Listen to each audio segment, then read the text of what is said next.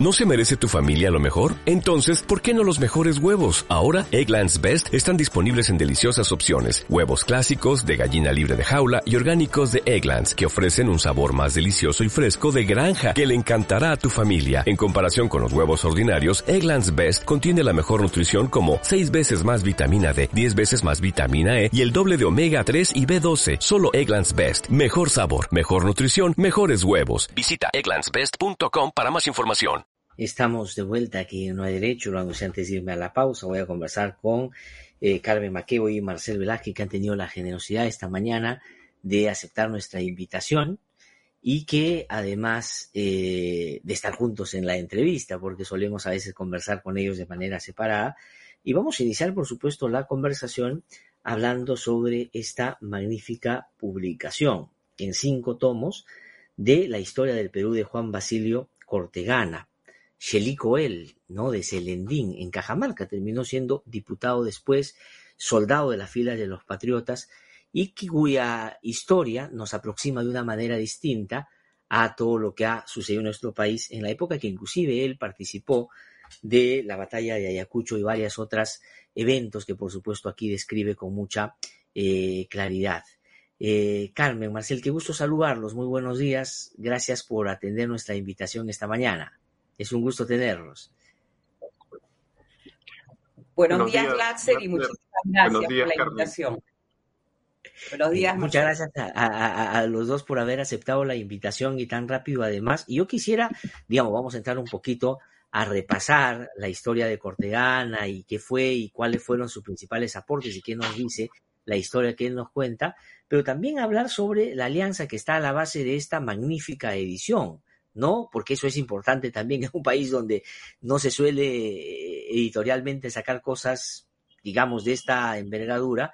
Creo que sí es buena ponerle en relieve. Tal vez, Carmen, podamos comenzar con eso, si me permites, te lo pregunto, ¿no? ¿Cómo nace la idea primero y cómo se materializa después en esta eh, digamos, magnífico en todo sentido, no solo por el libro, que es buenísimo, o la serie, sino además la edición es, magnífica. Cuéntanos un poquito y de ahí entramos ya a hablar sobre el personaje, por cierto.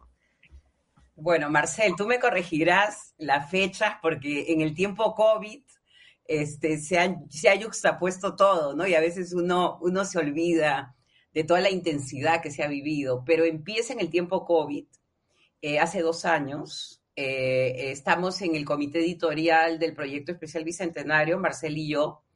Eh, Marcel preside eh, este comité editorial, yo estoy presidiendo la comisión del Bicentenario y aparece, pues, nos enteramos que estaba este manuscrito en la bóveda de la Biblioteca Nacional. ¿no? Uno de los em, miembros de nuestro comité, Víctor Arrambide, ¿no? Eh, propone y discutimos estos, estos comités, algún momento escribiremos Marcel y yo, este, una vez a la semana, era intenso y sacamos una colección Nudos de la República y de fuentes. Entonces, en ese momento, un poco nos propusimos con, con Marcel, porque no había fondos para todo, tenías que decidir o una colección o la otra, pedir el apoyo del BBVA. Y hablamos con su, con su gerente, con su gerente encargado de estos temas culturales. Me acuerdo que era un verano, un enero, ¿no? Un enero del 2020 sería, ¿no? Ya ni me acuerdo. Eh, creo que fue 2020. 2020. Y este, 2020, sí. Y se, y se entusiasmó muchísimo, ¿no? Entonces, pero tú, pasaron unos meses, todo ha sido como, como, como son las cosas en el Perú, todo es como cámara lenta, ¿no? Y, y cuando uno está trabajando ocurre un evento catastrófico y se detiene la, cámara lenta, encima que está en cámara lenta, se detiene y uno no sabe qué hacer. Pero bueno, para hacer la historia corta, nace de esta alianza, esta Ezio Neira, en ese momento director de la Biblioteca, Biblioteca Nacional, a quien le debemos esta alianza público-privada a la que tú te refieres, ¿no? Es una gran alianza público-privada eh, para justamente para recuperar un texto que es extraordinario y que no es posible lograrlo solamente con, con capitales del Estado. Entonces, eso ve una manera de asociación, porque también hay acá, acá, hay todo un tema jurídico, ¿no? Cómo te asocias y logramos sacar eh, este documento que nos permite. Entonces se arma, acá Marcel tuvo un papel importantísimo, de repente quieres añadir algo, Marcel, los equipos de trabajo. ¿No? esto, esto no solamente es Marcel y yo, sino que hay un equipo de trabajo sólido que está pues revisando estos 5.000 estos cinco mil páginas. Y te cedo la palabra, Marcel. Sí, ahí quiero destacar eh, la importancia de una primera transcripción que preparó el proyecto especial Bicentenario, que fue una transcripción, digamos, este, inicial y que luego fue confrontada, compulsada con los manuscritos, con un equipo de varios historiadores. En este proyecto han trabajado por lo menos siete historiadores eh, y también eh, algunos egresados de literatura de San Marcos, que han sido parte del equipo. Entonces es un trabajo colectivo, un trabajo muy minucioso, primero para seleccionar, ¿no? ¿Qué cosa es lo más importante que queremos mostrar? Porque era imposible, digamos, publicar la totalidad de los 13 manuscritos, ¿no? Entonces hemos seleccionado lo más relevante, lo hemos confrontado con el manuscrito y ahí también nos hemos dado cuenta de em, las dificultades para preservar nuestro material histórico documental, ¿no? Lamentablemente hay muchísimas páginas del manuscrito que están ya completamente perdidas en el sentido eh, material del término, ¿no? La tinta eh, se ha impregnado, digamos, en la página, ya ha provocado, pues, lo que coloquialmente en el mundo de los documentos se dice páginas quemadas, ¿no? Eh, es decir, páginas que no pueden leerse ya. Entonces, la verdad es que también este, este rescate ha sido oportuno, porque si este proceso continuaba, en muy pocos años quizá esto hubiese sido ya imposible. Sí, ahora es bien importante porque el esfuerzo, que no solo se nota en lo que termina siendo ya la historia eh, expuesta a través de estos cinco tomos, sino esto que Marcel dice, y tú has mencionado, Carmen, también al comienzo, ¿no? Este, eh, este tema donde se conjugan dos cosas, ¿no? Uno, el tema de la preservación, que tiene estas dificultades que bien Marcel cita, pero otro, la voluntad de recuperar y poner en relieve algo que más bien había estado antes de que llegara a la Biblioteca Nacional, pues digamos, en la condición de lo ignorado, de lo no, eh, de lo no existente. Y ahí ha sido un proceso de recuperación también, porque esto se va ignorado a Argentina y pues retoma, y ustedes, digamos, tienen a bien, y felicito por supuesto esa voluntad que está a la base, de poner en relieve esta mirada de la historia de nuestro país. Y ya para entrar a, los textos, Carmen, si me permites, ¿qué aporta Juan Basilio Cortegana, digamos, desde su particular mirada de la historia? Porque él no es, digamos, alguien que escribe a la distancia, participa de eventos, digamos, de la propia historia de una manera muy activa en situaciones que, por cierto, por estos días también son como muy notorias, ¿no? Hace el fin de semana hemos visto cómo soldados de nuestro ejército peruano pierden la vida y es penoso que la disputa sea no por, digamos, poner en relieve lo que eso significa en términos de pérdidas de seres humanos como nosotros que estaban sirviendo al país, sino más bien de quién es o quién no es el responsable, una lógica de lavarse la mano, ¿no? Pero quería preguntarte sobre eso, ¿cuál es el aporte significativo de Juan Basilio Cortegana a través de sus escritos?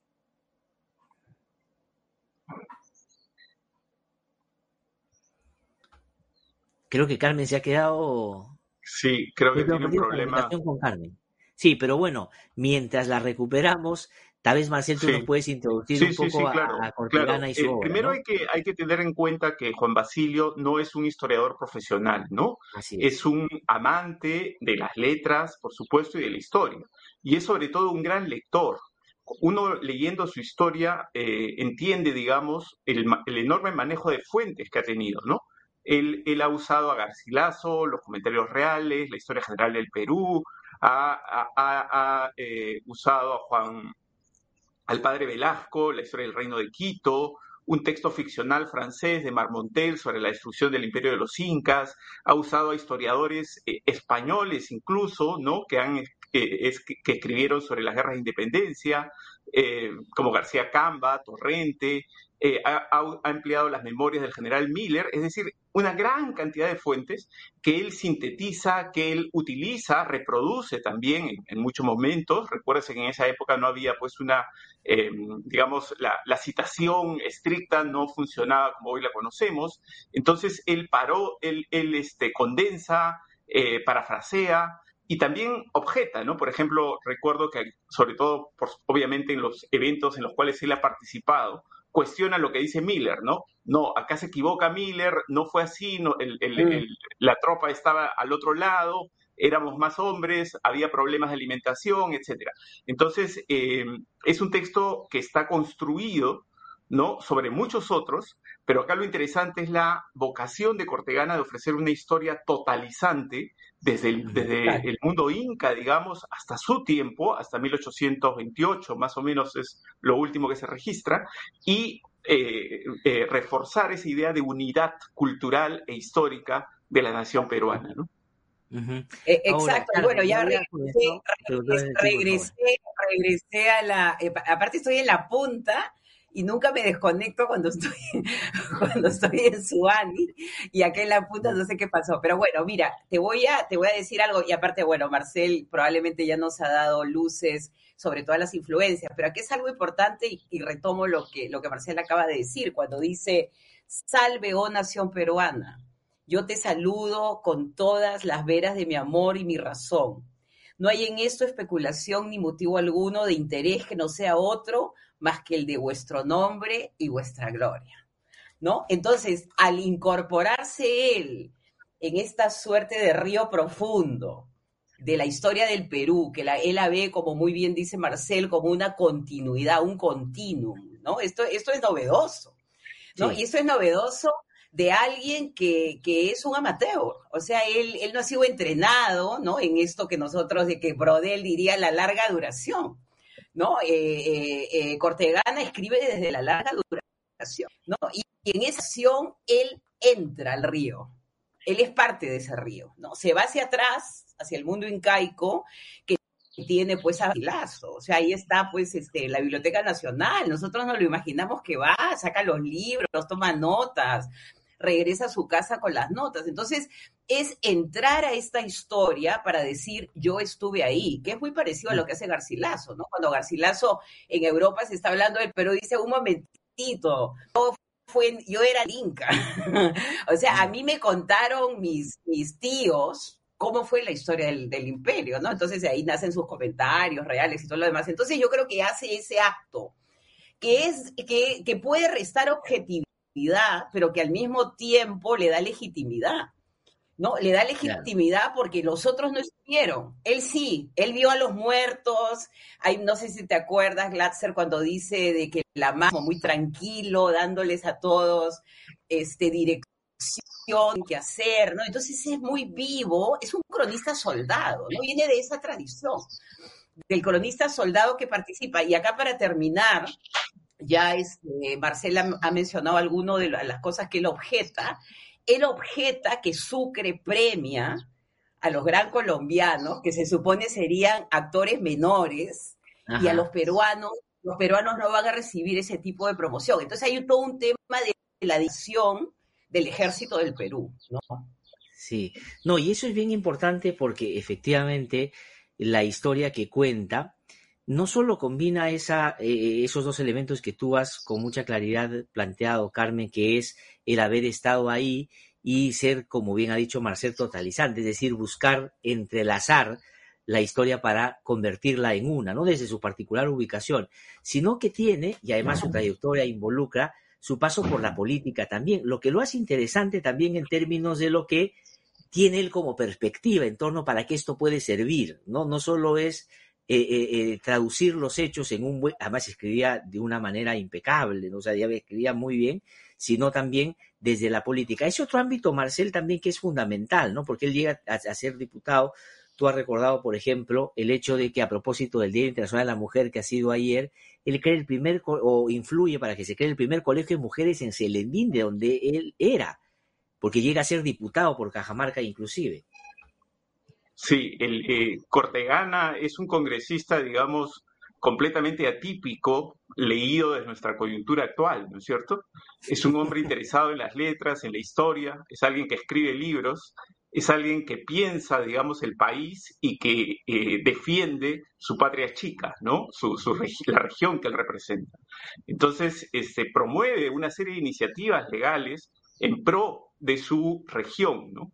Y tiene esta mirada, pues, del, soldado ilustrado, ¿no? Es decir, que la educación es la única vía que va a permitir un desarrollo eh, personal y social. Pero es muy importante que él ponga énfasis en los colegios para mujeres. Estamos en, un periodo en el cual, por supuesto, existía una sociedad, como todos sabemos, patriarcal, con una gran desigualdad de género, y donde la educación de las mujeres estaba muy, muy marginada en relación a la educación de los varones, ¿no? Entonces creo que eso le da un, un, fulgor de modernidad a Cortegana que hay que destacar, además de su labor parlamentaria que digo es a contracorriente de lo que vemos hoy, ¿no? Es decir, es alguien que ama su tierra, que la conoce, que escribe sobre ella, que busca, digamos, integrar esa historia local con una historia nacional, ¿no es cierto? Entonces su función política es muy importante en ese sentido, ¿no? Construyendo una dimensión más compleja de lo que somos como país, ¿no? Sí, porque claro, es bien importante hacer notar que lo que dice Marcelo, estamos hablando pues de cuándo, él fue diputado en 1868, por ahí, 1867, 68, estamos hablando pues, de otra época. Y él ya tenía, desde su perspectiva política, esa lógica, e, esa idea, digamos, de eh, eh, el tema de la mujer, que tú bien has mencionado ahora. Ahora, quería preguntarte, Carmen, sobre, digamos, este, ¿por qué tanto tiempo olvidado Cortegana en términos de, por supuesto, y por eso hay que agradecer el trabajo que ustedes han hecho, ¿no? ¿Qué hace que no haya sido hasta el 2021 que se reconoce como eh, patrimonio cultural, creo, y después ya con el trabajo que ustedes han hecho se pone más en relieve. Pero ¿qué hace que esto no haya sido parte un poco más difundida de la lectura de nuestra historia a través de la mirada de un personaje con estas características? Bueno, primero un pie de página a estos tiempos, ¿no? 65-66 es el intento de reconquista española acuérdate que se toman las islas guaneras, el combate 2 de mayo. Entonces yo creo que hay una efervescencia nacionalista que permite comprender esta visión que tienen Cortegana de lo nacional. Yo creo que eso es interesantísimo, ¿no? Que él no deja de ser celendino, este, como tú, que no dejas de ser de chachapoyas, ni yo dejo de ser de la punta, pero somos peruanos. Entonces esa, esa oda a la nación peruana ya es una construcción de un abstracto, ¿no? De un abstracto que no viene de un historiador en Lima, e, es de un, de un celendino que está en Malambo, viviendo de su pensión, que probablemente era miserable, bueno, tendría dos pensiones quizás, mientras que se está dando el enriquecimiento de estos militares que están utilizando al Estado como su botín. ¿No? Entonces yo creo que también eso hay que, hay que subrayar, de que no todo el ejército estuvo involucrado en la consolidación, que no todos los militares eran unos corruptos, ¿no? Sino que quedan como rezagos de este ejército republicano.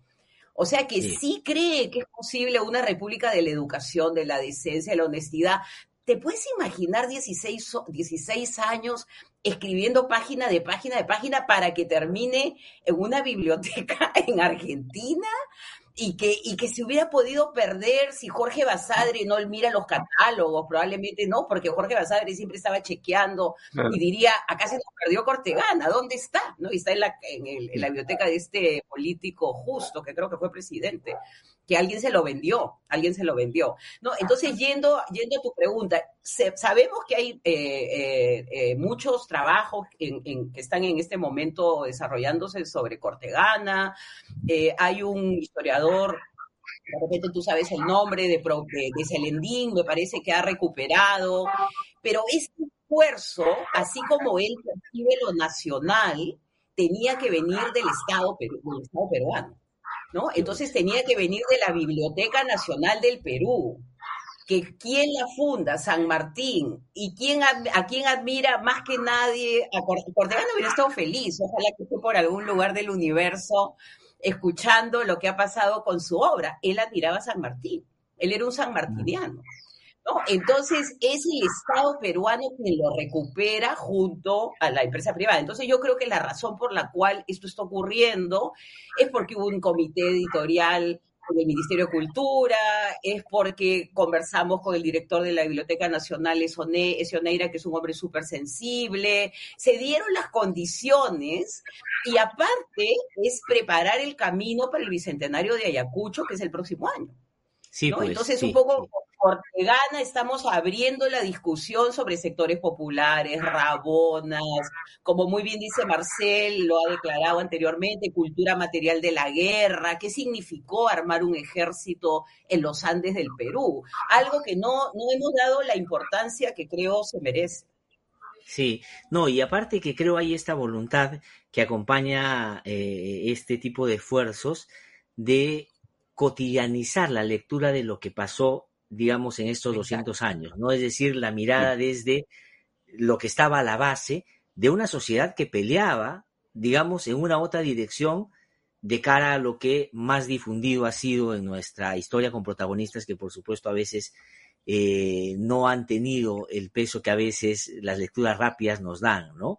Pero es bien importante esto. Para terminar sobre esta parte y después aprovechar su presencia para leer un poquito la realidad a partir de Cortegana, que es bien interesante lo que está pasando por estos días también.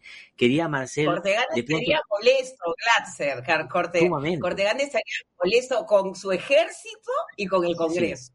Sin duda, sin duda. Entre otras cosas, por lo que creo que Marcel hace un rato ya eh, de alguna manera señaló, ¿no? Ese desapego de la representación, ese desapego del interés por construir un país que la política hoy día expresa es, yo diría, ya casi incontrastable. Siempre ha sido así en algunas expresiones, pero hoy día creo que es la regla y eso es atroz. Pero quería aprovechar, este Marcel, de pronto tú o, nos da una mano Carmen en eso, invitar a quienes nos siguen para que, para que puedan, digamos, leer esta magnífica historia es una, yo, una de las cosas que resalto como importante es que en el momento en el que se queda poner en relieve a una persona tan relevante como Cortegana, hay que tratarla con mucho respeto. Y creo que estos textos son eh, una concreción de eso.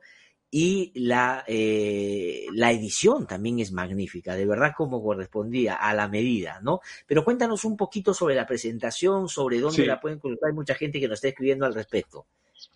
Sí, fíjate, eh, eh, son cinco tomos en, los cuales, digamos, se ha modernizado la escritura de Cortegana. Cortegana, los manuscritos son, digamos, para especialistas, están digitalizados los manuscritos, pero eso solamente lo podía leer, digamos, los historiadores o los entrenados en la escritura del siglo XIX. Ahora, gracias a esta alianza público-privada, tenemos una edición moderna, una edición que eh, está pensada para llegar a un público amplio, eh, incluye los cinco volúmenes, además, eh, una cronología de la vida de Cortegana, estudios preliminares, preliminares para contextualizar, notas y dos mapas, porque Cortegana hizo dos mapas de las batallas, tanto de Junín como de Ayacucho, mapas que él mismo eh, dibujó, y, porque él estuvo allí, y que son muy interesantes para ver la mirada del soldado, ¿no? Esta cultura material de la que se hablaba Cortegana es alguien que sabe de hierbas, que sabe de animales, eh, está muy atento a la comida, a las dificultades de la comida, porque la tropa se alimentaba pues de carneros, llamas, vacas, eh, también deja constancia del miedo de los pueblos cuando llegaban las tropas, en fin, nos da una mirada de esa cultura material y desde los sectores populares de la guerra que es necesaria para entender esto, que muchas veces se ficcionaliza como batallas napoleónicas, y él dice, pues no, las tropas peruanas, las tropas peruanas, el color del uniforme era indescriptible, porque estaba tan gastado, sucio, rotoso, prácticamente en andrajos peleaban muchos de los soldados, ¿no? Entonces creo que eso nos, nos permite tener una mirada más humana, más material de, esta, de estos conflictos. Ahora, el, libro se presenta hoy día a las 7. Sí. Eh, sí, sí, Carmen, sí, sí. El libro y creo un poco para agregar, para agregar a lo que tú dices, ayer ha sido, ayer ha sido nuestro día, nada que celebrar. Este, el papel de las rabonas. Que ah, yo creo que él también las, visibiliza.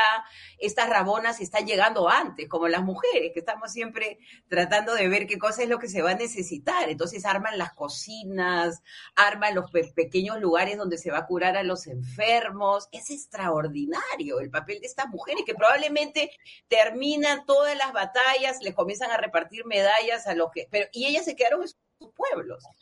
y ellas han sido las que le han dado la infraestructura alimenticia, que es importantísima. Un soldado no puede entrar pues al campo de batalla sin haber comido un pedazo de llama, algo, ¿no? Entonces yo creo que eso es, es lo que Cortegana hace. La guerra costó. la guerra costó el sacrificio del día a día. Esto no es una épica que la podemos poner en bronce, sino esto es el sacrificio y la sangre porque, porque habrás visto cuando él narra la batalla de Ayacucho, pues es sangrienta. Así este, Están los muertos ahí guardados. Él escribe los que murieron, probablemente amigos de él, ¿no? Entonces, volver la vida algo real, traerla a la realidad, ahora que estamos viviendo momentos difíciles, yo creo que también es un gran aporte de, de Cortegana. No, no, no, sí creo que ese es un aporte, ese es un aporte fundamental. la parte más importante que es este, la invitación. Sí, no, y ahorita le voy a dar la palabra a Marcel para que nos, nos invite a participar de la presentación, pero no quiero dejar de mostrar, miren ustedes, esa le y efectivamente aquí están los manuscritos, que por supuesto son desde una mirada no especializada, difíciles de llevar o de descifrar, inclusive en algunos momentos, pero ese esfuerzo que han desarrollado, quienes tengo al frente y un grupo de trabajo que se ha dedicado a esto de una manera muy eh, atenta, pues nos da la posibilidad de leerlo de una manera excelente. Y este es, digamos, el conjunto de las, de las publicaciones. O sea, aquí están los, los, cinco tomos. Extraordinario. Marcel, solamente para terminar esta parte, cuéntanos, la presentación es el día de hoy. Así es, el día, el día de hoy, este, a las 7 en el Centro Cultural de la Universidad Católica, hay un link para inscribirse. Es necesario inscribirse previamente porque el aforo es limitado y ese link lo pueden encontrar en la página web de la Fundación BBVA y en la página web de la Biblioteca Nacional del Perú. También está circulando en redes sociales. Em, y, lo muy, y es muy importante decir que estos cinco tomos, tal cual, tal como los tienes tú ahí en físico, van a ser eh, eh, colgados en la red para que sean de acceso público para que cualquier persona en cualquier parte del Perú o del mundo con un clic pueda revisar esta colección y pueda leer a Cortegana, porque lo que queremos es que Cortegana tenga lectores aquí y ahora, porque consideramos que su historia, su perspectiva, nos dice mucho y nos interpela de una manera diferente, ¿no? Sí, sí, no, y es extraordinario. O sea, hoy día a las 7 de la noche, por favor, si tienen la posibilidad, hagan un esfuerzo. Y yo estoy convencido de que cuando lean esta historia, y si tienen la posibilidad hoy día, escuchen a quienes tenemos aquí, a, a quienes gentilmente han esta mañana, siendo los editores de, esta, de, este, de estos volúmenes, escucharlos, profundizar o adentrarse un poquito más en el recorrido que nos eh, presenta Gordeana, va a ser extraordinario. Voy a hacer toda la, voy, a, voy a ir de todas maneras a, escucharlos el día de hoy, por supuesto. Invito a que nos sigan, a que hagan lo propio. Ahora, este, claro, tú adelantabas un poco sobre lo que Cortegana ya nos decía casi leyendo nuestro presente, ¿no? Eh, si es que uno eh, empieza a ver las cosas desde la realidad, evidentemente ve y advierte de una serie de problemas y riesgos. Eh, creo que otra vez se ha colgado Carmen, ¿no? Sí, Sí, sí, sí, sí. bueno, bueno, como ella dice, qué raro, porque está, muy cerquita, más cerca que de costumbre. Tú, Marcel, ¿cómo ves la situación? no He visto que has estado también, como sueles hacer, y eso lo saludo mucho, pronunciándote a través de tus redes sobre una realidad que, por supuesto, a la que no eres ajeno. ¿Qué cosa está pasando en el país? ¿Cómo describirías la situación por estos días? Mira, eh, eh, es realmente como... Eh, por un lado hay un desborde eh, eh, popular rural que me parece significativo, es decir, una protesta que proviene de un sector particular de la sociedad peruana que ha estado por mucho tiempo eh, postergada, excluida, ¿no? Y eso, esa, esa agenda política que ellos tienen, me parece que se exhibe y se expone ahora de una manera muy clara.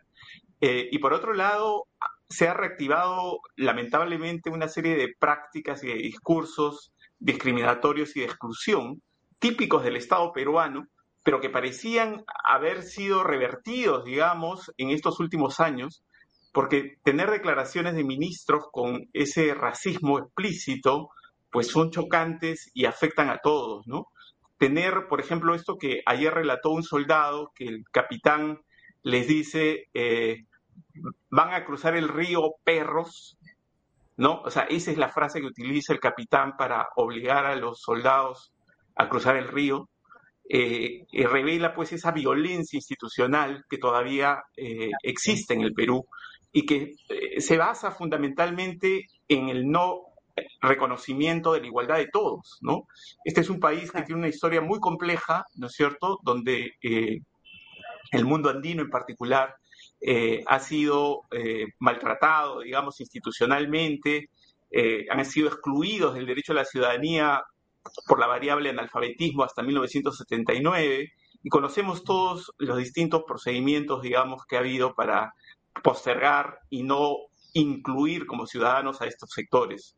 Entonces creo que ese es el nudo central, ¿no es cierto? alrededor de eso, por supuesto, hay dinámicas de corrupción, hay economías ilegales, hay un Estado que no comprende las necesidades de la gente, que está en una lógica formalista, eh, totalmente aislada de la sociedad, que no parece importarle que solamente el 6% de la población lo respalde, etcétera, ¿no? Entonces estamos en una situación muy compleja en la que quizá también convenga salir un poco de la coyuntura y tener una mirada de más larga duración, como la tenía Cortegana, ¿no?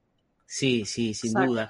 Ahora, Carmen, regreso a ti sobre eso, ¿no? Porque creo que un elemento que empieza como a ser predominante en las relaciones que estamos como país teniendo entre nosotros es la deshumanización del otro, ¿no? Y cuando tú llegas a un nivel de esa naturaleza, que ya, digamos, eh, ya no es una discrepancia política la que nos separa, ya no es un asunto de visiones diferentes del país, sino es una lógica de no entender al otro siquiera como alguien al que le tienes que tomar en cuenta, sino que tienes que sobre él generar una acción, inclusive si es violenta, porque sabes además que no va a pasar nada. O sea, el ministro de Educación ha dicho lo que ha dicho, después ha simulado una, un arrepentimiento que no es tal, y a la presidenta no le hemos escuchado siquiera hacer algún nivel de alusión a un acto de esa naturaleza, ¿no? ¿Qué piensas sobre lo que está pasando, Carmen?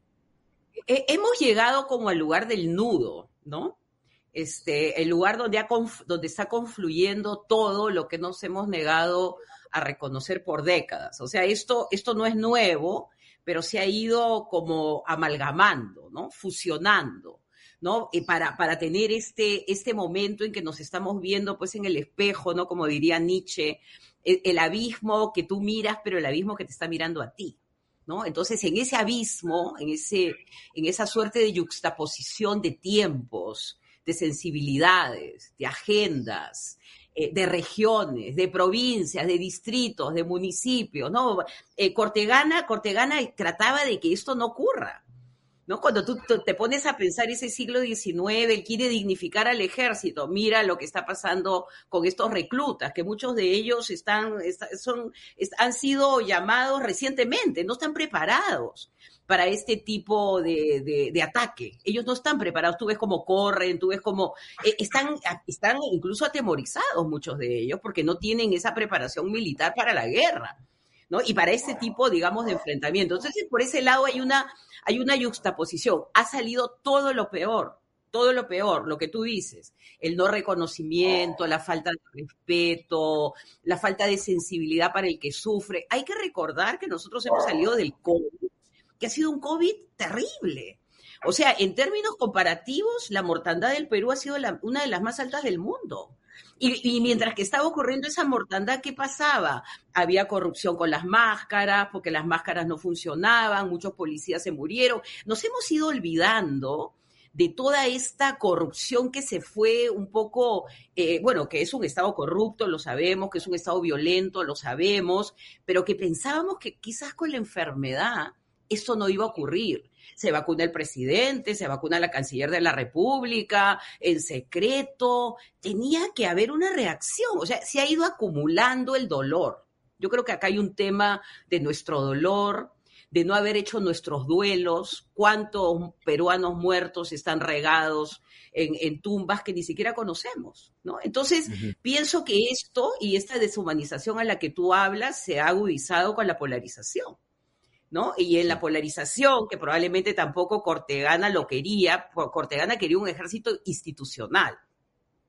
Cortegana quería una sociedad donde esos principios que pueden haber sonado a románticos idealistas, que son la igualdad, la justicia, el respeto por el otro, no se han, no se han aplicado. Entonces, hemos llegado en este momento en el que tú estás viendo en qué te equivocaste y a ver cómo lo vas a rectificar, porque en este tipo de sociedad donde yo que soy una defensora de los animales, hemos ahorcado a un oso de, de anteojos que es una especie en extinción. ¿Qué cosa está pasando? Bueno, fuera de los, de los peruanos que han, sido, que han sido asesinados, pero estamos cada vez en un niño, encuentras bebés en los, en los tachos de basura, este, que están tratando de sobrevivir y los rescatan. Entonces, cada día el sicariato, totalmente desatado, sin ningún tipo de respeto por la vida, se ha perdido el respeto por la vida.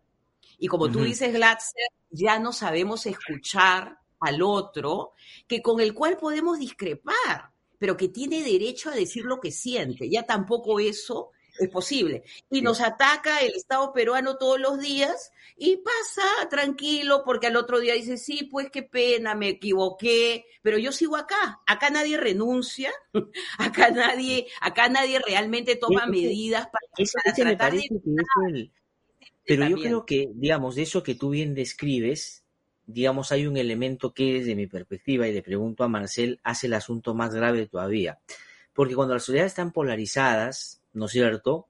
Y cuando hay situaciones de altos niveles de tensión, como las que se han ido acrecentando en los últimos tiempos, sobre todo desde el 21 en adelante, después de la elección de Pedro Castillo, claro, lo que correspondería, por ejemplo, al Estado es moverse en el marco del respeto a los derechos fundamentales. Yo diría lo que estamos viendo es que la deshumanización es la característica del gobierno y eso tiene una consecuencia práctica. Y es que la policía actúa en base a la deshumanización, a la caracterización que hace el gobierno y el Estado sobre el que está marchando. Entonces, meterle una bala y matar 48 y que 70 muertes en el camino no significa nada. Porque ya el desprendimiento de los políticos frente a un cargo que claramente les queda grande, es, digamos, casi una utopía, un sueño. Pero 70 muertos que no hayan generado sino bonificación del Estado a esa policía altamente discriminadora es un asunto que creo yo sobrepasa cualquier nivel de polarización, inclusive donde expresiones por fuera del gobierno pueden ser inclusive extremas. Pero a eso me refiero, Marcel, ¿qué piensas sobre eso? Sí, sí, sí, por supuesto, ¿no? O sea, eh, un Estado eh, tiene la obligación de preservar la vida de sus ciudadanos, de su comunidad que le da sentido, ¿no? Y acá está ocurriendo justamente lo contrario. Tenemos un Estado que ha provocado la muerte de 48 compatriotas y de 70, digamos, en, general, pero 48 directamente, ¿no? Que en, su, en gran mayoría han sido eh, disparos de balas, de eh, proyectil de arma de fuego, ¿no? Bombas lacrimógenas también lo hemos visto en Lima, eh, que han impactado en la cabeza y han provocado la muerte de ciudadanos. Y sin embargo, ese Estado no ofrece hasta ahora ni una explicación eh, de lo ocurrido, ni unas sinceras disculpas de lo ocurrido, ni se ve una voluntad de cambio, sino todo lo contrario. ¿no? Nadie asume la responsabilidad política.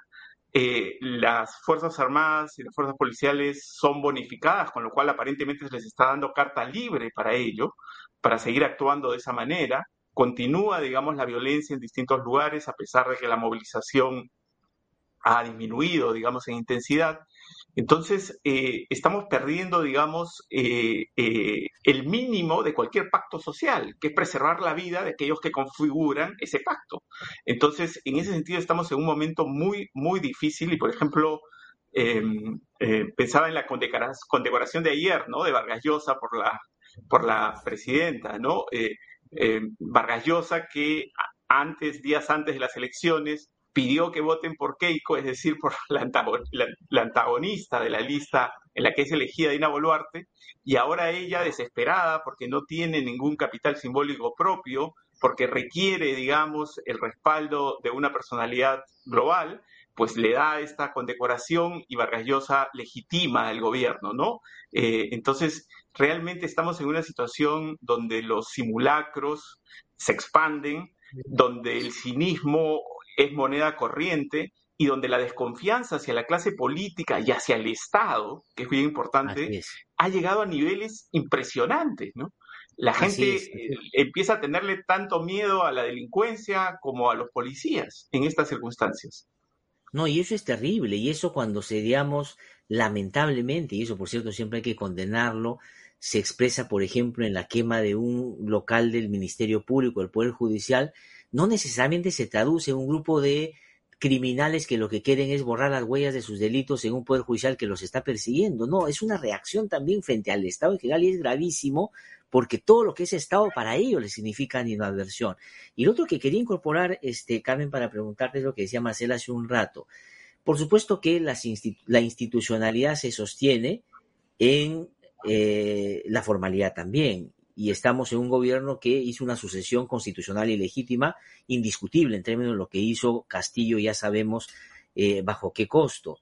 Pero ¿cómo se hace para hacerle notar a quienes están en el poder que la formalidad institucional no trae como consecuencia lógica la legitimidad social y hay un desapego absoluto de la gente. Marcelo decía, ¿cómo tú vas a creer que tiene legitimidad si te abrazas con un Congreso de 6%?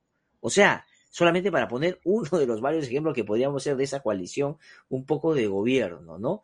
Eh, ¿Cómo crees hacia dónde va a ir eso? Porque por un lado, el poder de facto se ejerce con la fuerza, pero la gente está en contra de eso, pero no todos los que están en contra se están pronunciando de la misma manera. Es decir, ¿a dónde va a ir o nos va a llevar una ecuación de esa naturaleza? Yo no le veo una salida, lamentablemente, salvo una traumática. Ojalá no sea así, me equivoque, pero ¿qué, qué piensas tú? Bueno, por, lo que sí habría que agregar es, ese es el, el elemento de Estado bajo ataque.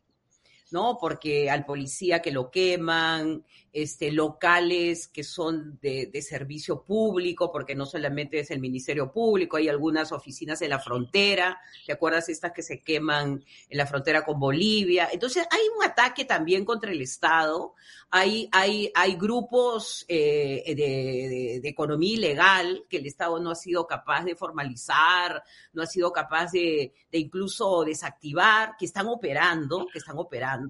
¿No? Y, eso también hay que, hay que ponerlo en la ecuación. Eh, pero el Estado tiene que tener la inteligencia, ¿no? Y no la tiene para manejar situaciones de esta naturaleza. Entonces, en lugar de apaciguar, en lugar de, de, de, bueno, sabemos que hay muchos que no quieren conversar, ya definitivamente, exacerba, ¿no? Entonces, lo de ayer es, es, incluso hasta una, hasta una paradoja, ¿no? Porque en una de sus mejores novelas, este, Vargas Llosa habla de los perros, ¿no? Y cómo se les trataba, cómo se les, cómo se les deshumanizaba en, en, en este, en Leoncio Prado, ¿no? En el colegio Leoncio Prado. Nosotros entramos en ese mundo porque él nos llevó, ¿no? Y ahora resulta que le llaman perros, siguen llamándole perros después de no sé cuántos años, a estos soldados con sus mochilas se les obliga a cruzar un río y muchos de ellos no saben nadar, ¿no? Entonces, como todas estas contradicciones, paradojas, ¿no? Él, él ahora legitima pues un régimen que, que, bueno, él considera que es lo mejor que nos puede pasar, como muchos conservadores, ¿no? Yo estaba pensando en todos los conservadores del siglo XIX, que eran capaces de validar a Gamarra, ¿te acuerdas cuando, cuando, cuando uno de esos, eh, eh, cuando este, ¿cómo se llama? El, el, gran congresista, este, bueno, ahora no me acuerdo su nombre, yo debo acusar. José María de Pando, ¿no? José María de Pando, Felipe Pardo José María de Pando es el que lo valida, es el, el válido, pero el que, el civil que se enfrenta a él, González Vigil, eh, dice en el Congreso, yo debo acusar, yo acuso.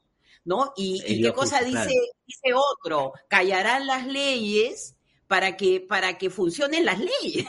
Entonces, entonces, esa pugna se ha vivido en el Perú. Eso no es nada nuevo. ¿No? El tema es que estamos entrando al siglo XXI, de la inteligencia artificial, de, de las fotos que nos llegan de, de, las, de los confines del universo, y seguimos en el siglo XIX. O sea, seguimos en esa brutalidad, en esa represión. Estaba pensando esa matanza en Pussy, ¿no? Cuando Juan Bustamante tiene que ver cómo queman a los indios en una chocita, sus seguidores, ¿no? Entonces, tu pregunta, este, ¿qué va a ocurrir? Yo creo que ya nadie sabe lo que va a ocurrir. O sea, que es muy difícil haber llegado a estos límites de una relación disfuncional y poderse imaginar. Yo creo que desde la sociedad civil tenemos que empezar a restablecer la conversación sobre el Perú, que era un poco lo que el texto de Cortegana quería, ¿no? Conversar sobre el Perú. Eso que ustedes decían hace un rato, hay que procurar hacer, ¿no? Mirar de manera más comprensiva las cosas y no desde el episodio coyuntural que solo puede referir la solución desde los actores ahorita y no más bien desde donde deberíamos buscar. Solamente dos cositas para preguntarle a Marcel sobre esto, ¿no? Yo coincido, efectivamente hay sectores que pues queman las comisarías y eso, pero claro, el Estado tiene la obligación de identificar quiénes son. No puede ser posible que después de tres meses no hayan mostrado públicamente a los que han detenido y que fueron los que organizaron ese tipo de situaciones. Porque esa es la obligación del Estado. Y claro, ahí donde efectivamente los ilegales quieren sacar provecho, la minería ilegal, el narcotráfico, lamentablemente, y eso es triste decirlo, no es que ellos quieran que el Estado se destruya en la condición en la que estaba previamente a la marcha, porque en ese Estado se movían perfectamente, con altos niveles de corrupción de las propias autoridades. Yo siempre he dicho, tampoco es que el Ministerio Público y la policía ya tenían atrapados a los cárteles de narcotraficantes, que lo único que tenían ellos por salvar era quemar el Ministerio Público para que en sus huellas. No era así. O sea, uno que viaja por esa zona te das cuenta que no es así. O sea, es más complejo el problema y creo que eso nadie lo está tratando de descifrar, ¿no? Y efectivamente, yo soy exalumno de León Prado, por supuesto. Yo aprendí de Vargas Llosa un montón de cosas que, como Marcel decía hoy día más temprano en su tweet, hay que reconocer un gran y magnífico escritor. O sea, eso creo que regatearle eso sería un despropósito. Pero su condición política y el aval que él acríticamente está haciendo a un gobierno con la característica de este, me parece que ya lo ubica a él en un extremo. O sea, claramente, ya estaba ahí, pero creo que se ha ido más allá y sobre eso tendrá que hacerse cargo.